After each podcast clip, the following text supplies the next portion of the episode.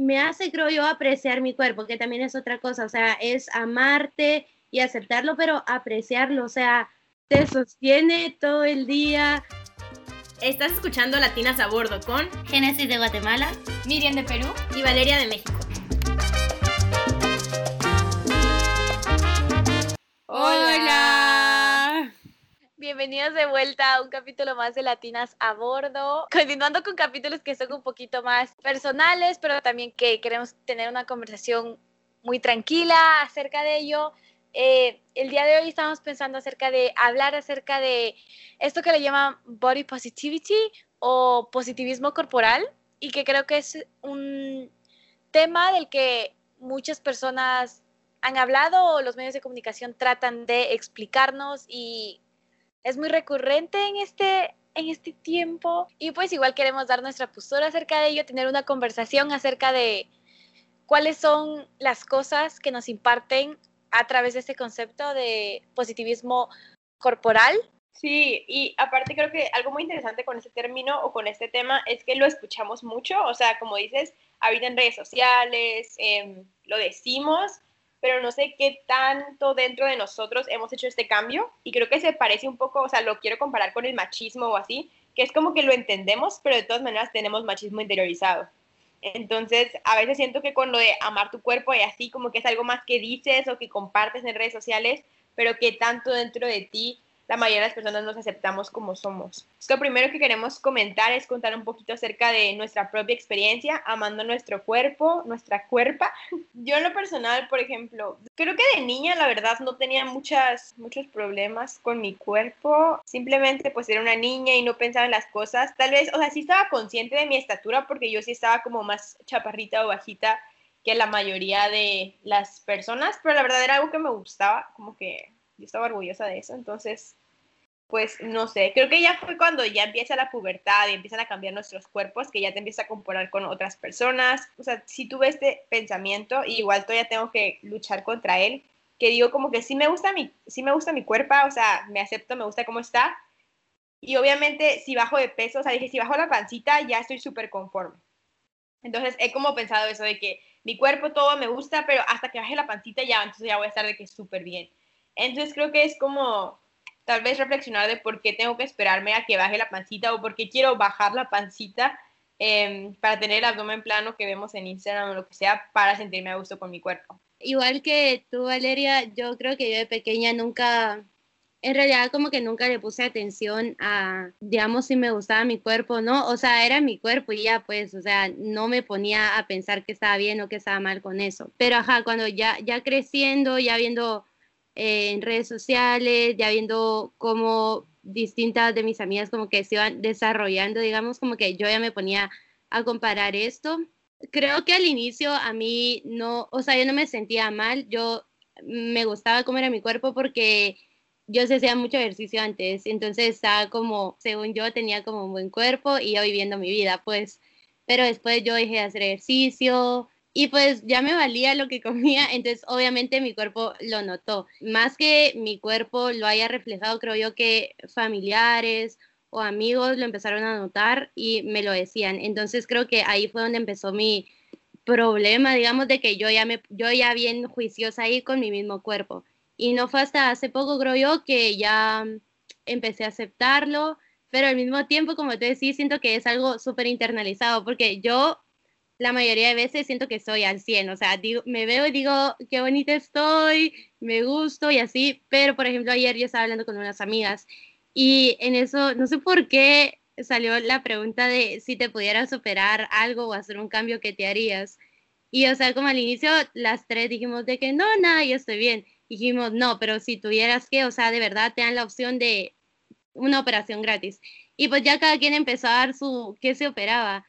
Y entonces siento que todavía hay una parte mía y en muchas personas probablemente que decimos me acepto, pero tal vez sí me cambiaría esto, tal vez sí haría este pequeño ajuste para acoplarme a lo que igual la sociedad, creo yo, nos enseñó que es lo más bonito o lo más aceptable.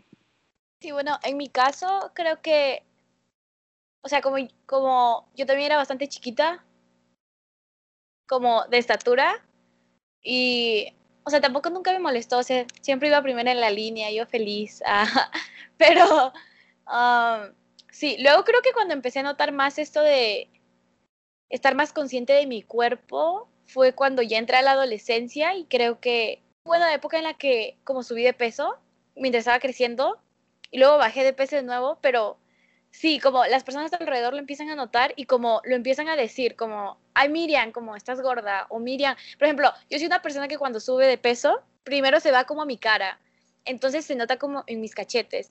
Entonces, sí, me acuerdo que me decían como, ay, como estás gorda, como no sé qué. Y no creo que, obvio, espero que no haya sido como, con mala intención, pero el hecho de que alguien ya está como, como que se siente con la necesidad de hacerme saber que estoy gorda o que hacerme saber que he subido de peso, como si uno no, creo que si alguien sube de peso, igual como que tú te das cuenta. Obviamente yo ya me había dado cuenta, pero que alguien se sienta con la necesidad de decírtelo, como está raro, pero ya como te empieza a enseñar como, ah, no, o sea, como la gente tiene derecho a, y se siente en el poder de decirte lo que quiera acerca de tu cuerpo. Y otra cosa que me acabo de acordar, que me acuerdo que cuando era chiquita, no me lo dijeron a mí, pero se lo dijeron a mi hermanita, una, una prima mía creo. O sea, todo el mundo tiene vellos en los brazos o en las piernas. Ah, yo, o sea, mi hermanita tenía como vellos en los brazos, que yo también tengo, y me acuerdo que una vez esta prima dijo como, como, ¿por qué tiene tantos vellos? O sea, como está muy velluda, no sé qué. Y yo, yo la miré porque ya era un poquito más grande, creo que tenía como 14, 15 años, y me, y me sacó mucho de onda cuando dijo como, mi hermanita, que cuántos años tenía, si yo tenía 14, ella tenía 7. Como le empezó a juzgar los vellos de los brazos, y yo, ¿qué te pasa? O sea, ella, probablemente ni siquiera, para ella es normal que ella tenga vellos porque es su cuerpo, pero imagínate que alguien ya venga y te, y te lo señale como, ¿por qué estás tan velluda? Como, ¿qué va a saber un niño de por qué tiene vellos? Entonces, creo que ahí ya, eso es, creo que fue mi experiencia con que la gente como empiece ya a juzgar a tu cuerpo y creo que una vez que alguien juzga de esa manera tu cuerpo, tú ya estás tan consciente de ello que te vuelves inseguro acerca de esa parte de tu cuerpo.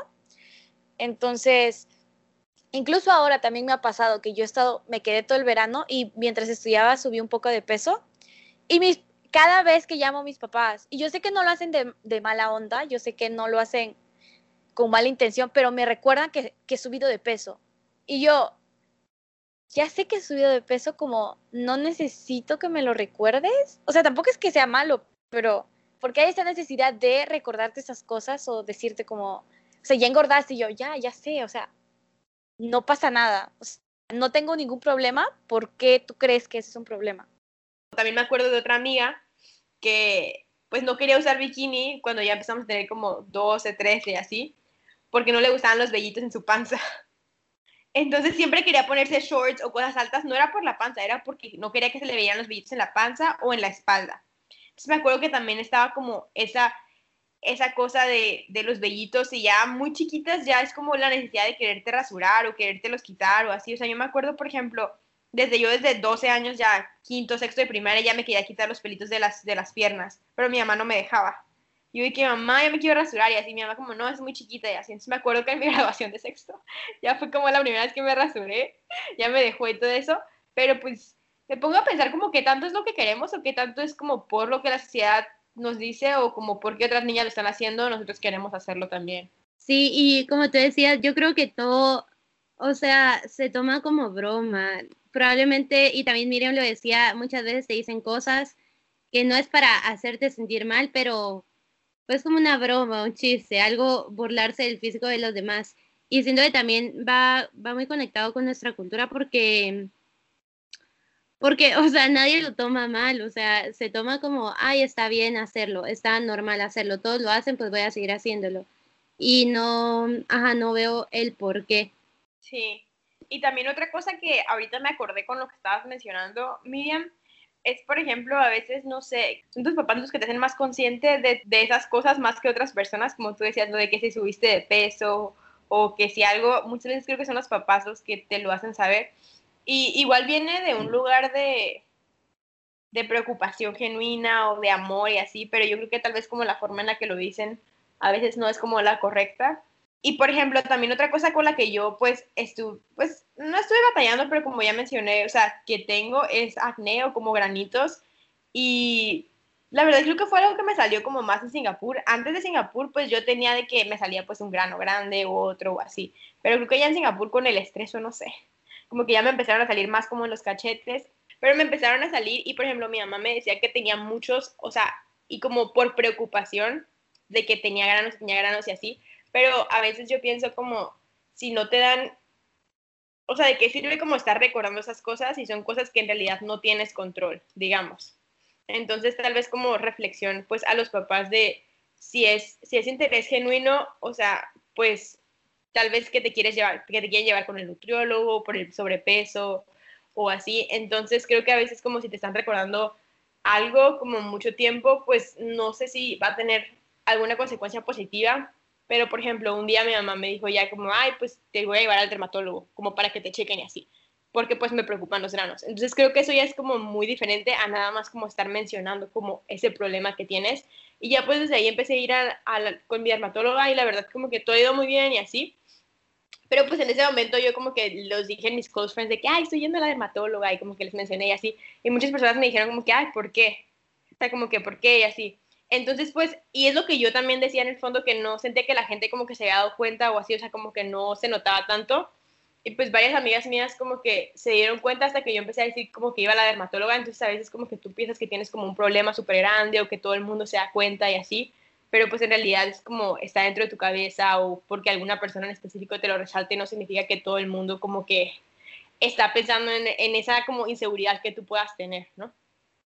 Sí, yo, o sea, con eso que mencionaste como de buscar tal vez ayuda profesional, Em, o sea, yo siento que eso es como lo primero, porque como decís, en realidad uno se da cuenta de cómo está, o sea, no necesitas a alguien que te lo esté recordando si al final no vamos a cambiar nada. Pues, por ejemplo, yo em, este último mes he estado haciendo mucho ejercicio y también empecé a ir con una nutrióloga. Entonces, yo, ah, por ejemplo, yo ahí ya veo un cambio mayor y no sé, no sé tanto qué parte del cambio sea puramente físico, pero también por la, como inconscientemente, yo creo que me ayuda psicológicamente saber que estoy como tratando bien a mi cuerpo. Y yo creo que ahí va, por lo menos para mí, ahí va lo más importante, porque no sé, por ejemplo, si sí si logré bajar todo lo que quería o no, pero yo ya quiero a mi cuerpo, ya me gusta más cómo luce porque yo sé que lo estoy tratando bien. Entonces, siento que también hay que, no sé, como papá tal vez, o igual como sociedad, también tenemos que ser conscientes de que no importa, o sea, sí importa cómo lucís, si es personal, o sea, si tú de verdad decís como, ay, como decía, no sé, quiero rasurarme, pues dale, o quiero bajar de peso, dale, o quiero subir, dale, pero si es por ti, pero creo que importa más como la funcionalidad y el bienestar, ¿no? Bueno, la segunda parte de, de esta plática o lo que queremos contar es analizar un poquito algunas frases que, que consideramos que son gordofóbicas. Estas frases las sacamos del el Instagram Malvestida y si no lo conocen, se los recomendamos muchísimo. Es un Instagram lleno de, pues, de mensajes, información muy buena feminista, entonces ahí hacen muchas publicaciones acerca de body positivity y de pues amar tu cuerpo y todas esas cosas. Entonces ahí una de las publicaciones eran cinco frases gordofóbicas y la verdad nos llamó mucho la atención porque creo que son frases tan comunes y como mencionamos están tan internalizadas que, que pues hasta no las vemos como problemáticas o no vemos ninguna consecuencia. Entonces queremos platicar un poquito de qué, qué pensamos de cada una. Pero pues antes de empezar a mencionar las frases y todo, igual tal vez explicar el término gordofobia Em, es algo, es un término que yo creo que es de alguna forma reciente y yo lo he empezado a ver últimamente más como en redes sociales, pero pues gordofobia se refiere al rechazo, pues como una fobia, o sea, como todas las otras fobias, es al rechazo a las curvas, el rechazo a el sobrepeso, a las personas con sobrepeso, con obesidad, etcétera. Y pues creo que va un poco más allá de, o sea, obviamente no es tenerle miedo, o sea, como homofobia no es tenerle miedo, sino es simplemente como odiar o rechazar a, estas personas por de alguna forma los estándares de belleza que, que tenemos impuestos. La siguiente frase, que esa siento que es súper común, es bajaste muchísimo de peso, qué bien te ves. Entonces viene esa idea de dar cumplido si bajaste de peso. Eh, porque, uy, es algo bueno, o sea, porque estar más flaquita de lo que estabas es bueno. Pero creo que es súper importante que estemos conscientes de que puedes bajar de peso por razones negativas. O sea, cuando una persona se enferma, eh, baja de peso. Entonces, a veces, o cuando una persona le da depresión o ansiedad o así, pueden llegar a bajar de peso. Entonces, el hecho de que una persona que tú conozcas bajó de peso, no deberías de asociarlo directamente con estás mejor o qué bien te ves o así, porque tal vez esa persona está pasando por un mal momento. Entonces, creo que no asumir que porque una persona bajó de peso está mejor. Yo creo que mejor ahorrarnos este comentario. Ok, otro comentario que también creo que, o sea, yo siempre lo he escuchado y a veces yo de chiste como lo digo y es como, me urge hacer la dieta para ponerme el bikini o, o como, o para el verano, cosas así. Y creo que eso está mal porque es que viene nuevamente de esta, de la sociedad en la que vivimos, en la que uno no se siente segura teniendo un bikini y quizás teniendo un poquito de pancita o, o lo que sea. Entonces, desde ahí tú ya sabes que cierto tipo de cuerpos solo van con el bikini y ciertos tipos de cuerpo no, lo cual es erróneo. O sea, cada uno debería vestirse como se le dé la gana y nadie te debería juzgar. Pero nuevamente esto viene de este, esta construcción social de que, o sea, ciertos cuerpos, ay, qué bonito con el bikini y ciertos no, como que, o sea, la gente se espanta.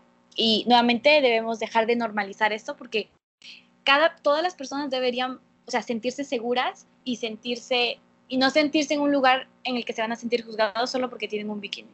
Y esa frase yo, o sea, esa frase yo la he dicho no de broma, o sea, yo siento que sí la he dicho de verdad, o sea, en el pasado, de que, ay, tengo que, o sea, ya viene el verano, o sea, ya me voy a poner como a dieta o cosas así, porque tal vez no siento que, como sé, mi cuerpo en este momento es digno de bikini, pero... No, y yo creo que o sea, como ya hemos dicho muchas veces, esto va muy, muy, muy cultural, porque, o sea, por ejemplo, yo en Guatemala había usado bikini, pero, o sea, de niña.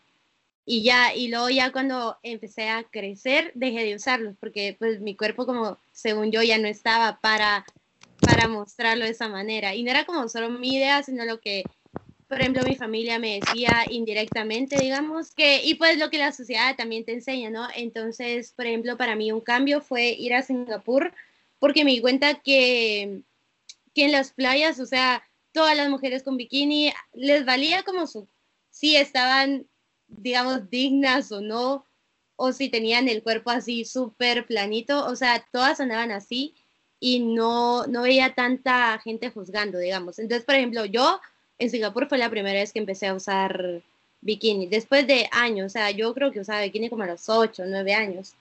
Sí, y ahí yo me acuerdo que también la otra mexicana que estaba con nosotros también fue la primera vez que usó bikini y, y, nuestra amiga la española estaba en shock de que era la primera vez que usaba bikini. Dijo, es que no, o sea, no te creo, ¿cómo que es la primera vez? Y ella mencionó que en España literalmente todo mundo, o sea, todas las mujeres usan bikini de que no importa que sean grandes, o sea, dijo mi mamá usa bikini, de que las chicas, los, aunque sus cuerpos sean completamente diferentes, todo el mundo usa bikini.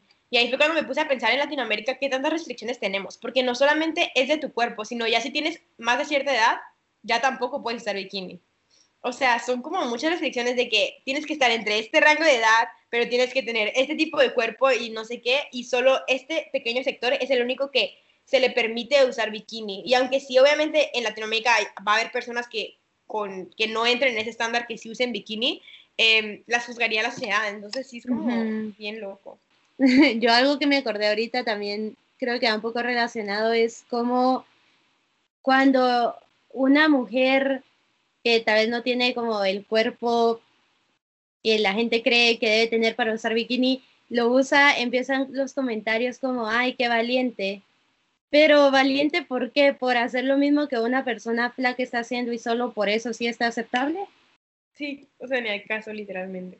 Bueno, nuestra siguiente frase es, te, tenés una cara súper bonita, pero serías más bella si bajaras de peso. Eso yo también lo he escuchado muchísimo y creo que otra vez se conecta con esto de que nuestra belleza, digamos, está indicada por tu cuerpo, por si tienes mucho peso o no, cuando en realidad la belleza creo que es muchísimo más que eso.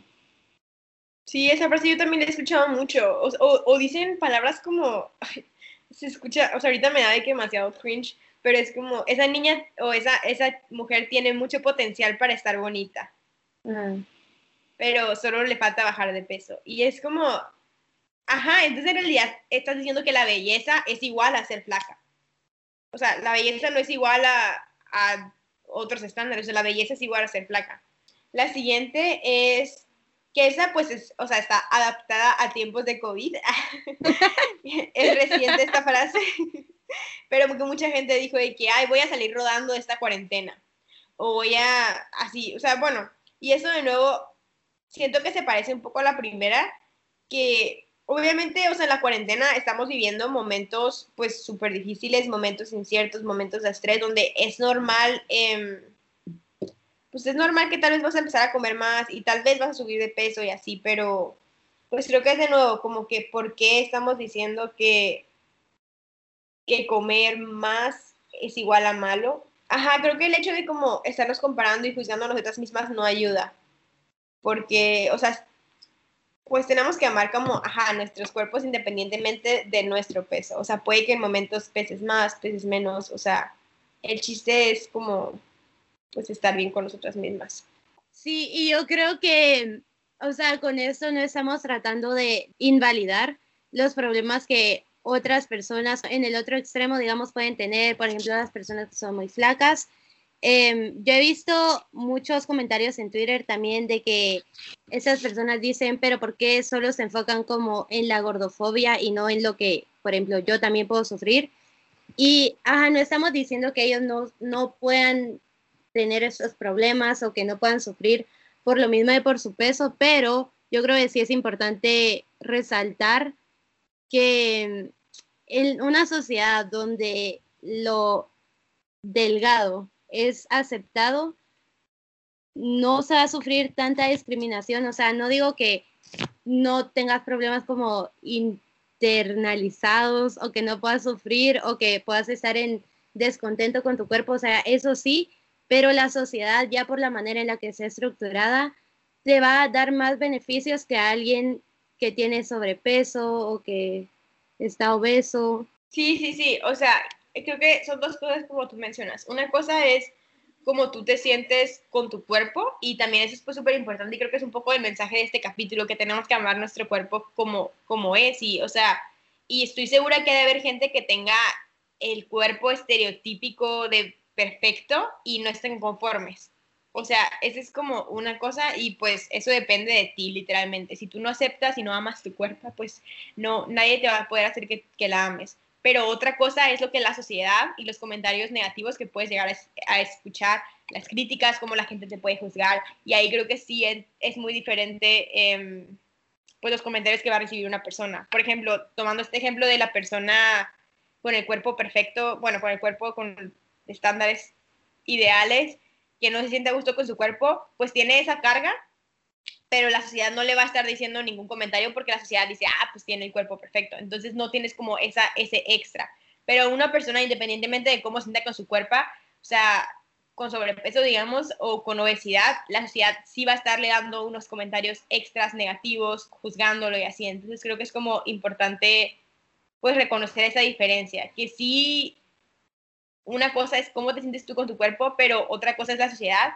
Y pues creo que invitar a todos y a todas a los que nos están escuchando a que no contribuyamos a esa parte de la sociedad. O sea, como, no sé, separarnos de esas personas que critican o que juzgan por el cuerpo de alguien, porque creo que no, no nos toca.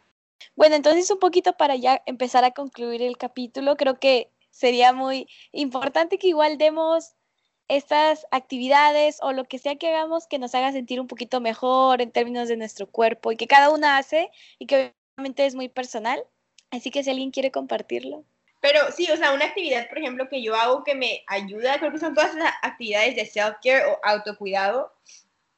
Entonces, pues, creo que es, o sea, por ejemplo, hay cosas que yo siento que son malas para mi cuerpo, como el alcohol, por ejemplo, o si como en exceso papitas o demasiado café o todas esas cosas. Entonces yo creo que una parte de cuidar a mi cuerpo y que quiero lo mejor para él, pues es comer bien, es tomar mucha agua. Entonces como todas esas pequeñas actividades, cuando yo las hago es como, uh, las estoy haciendo porque pues quiero que, que mi cuerpo esté bien.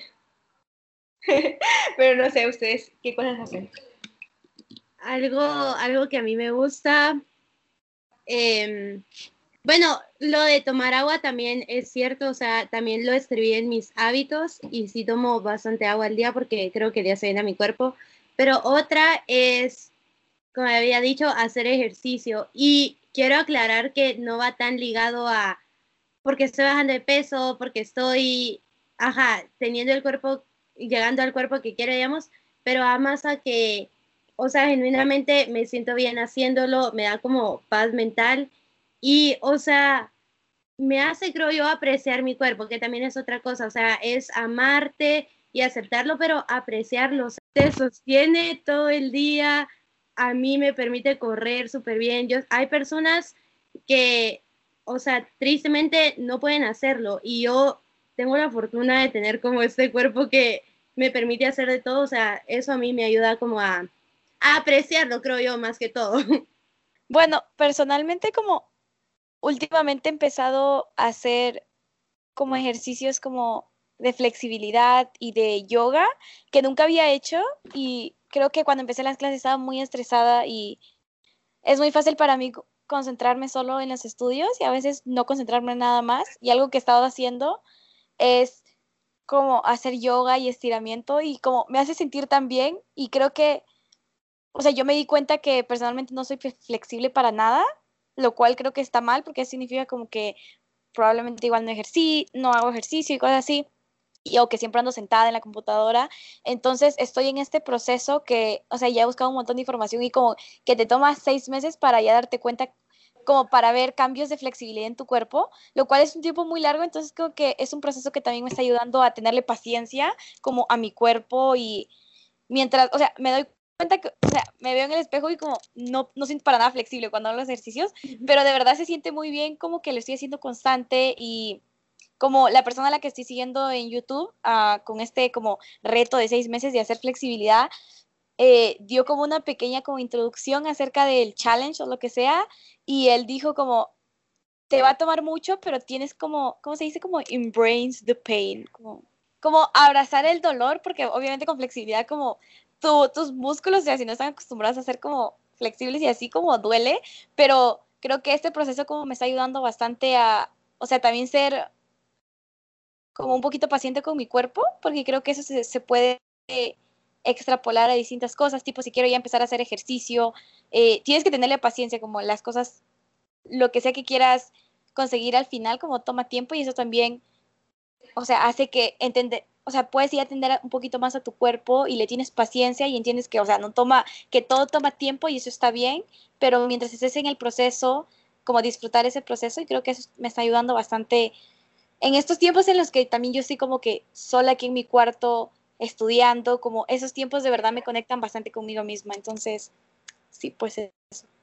Sí, creo que las dos dijeron cosas súper, súper importantes. O sea, por ejemplo, una cosa que dijiste tú, Génesis, es de que a veces damos como por sentado o damos por dado nuestro cuerpo y como todas las cosas que, que hace, cuando en realidad, pues, o sea, no, no es, o sea, no todas las personas tienen cuerpos que funcionan, digamos, al 100 o, o que les permiten hacer todas esas cosas, entonces creo que es importante apreciarlo.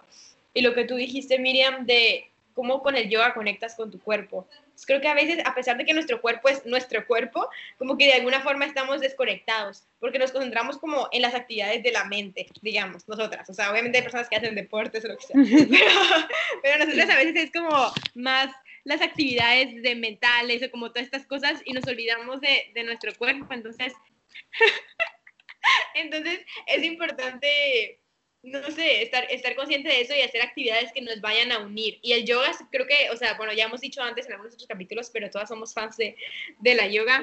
Y es una actividad que creo que une la mente y el cuerpo, entonces, recomendada. Increíble. Entonces ya para concluir, solo como recordarles que muchas veces cre podemos creer que ya, o sea, somos como completamente body positivity, que estamos ahí compartiéndolo y todo, pero hay que cuestionarnos muchas de las cosas que decimos porque a veces están tan internalizadas que no, que o sea, no te das cuenta y que estás contribuyendo a esta misma cultura donde lo único aceptable y bonito es lo delgado. Entonces, creo que ese sería como tal vez el consejo final. Y pues ya, o sea, amémonos, amemos nuestros cuer nuestras cuerpas. Bueno, eso entonces, muchas gracias por escucharnos otro día más. Ya saben que nos pueden seguir en nuestras redes para enterarse de cuándo vamos a subir capítulos o también ahí subimos contenido extra para que complementan cada uno de nuestros episodios. Entonces estamos como Latinas Gordo en Twitter, Facebook y también en Instagram. Nos pueden esperar nuestro siguiente episodio el otro miércoles. Sí, gracias por seguir aquí. Los queremos, las queremos a todas. Y que vivan las cuerpas.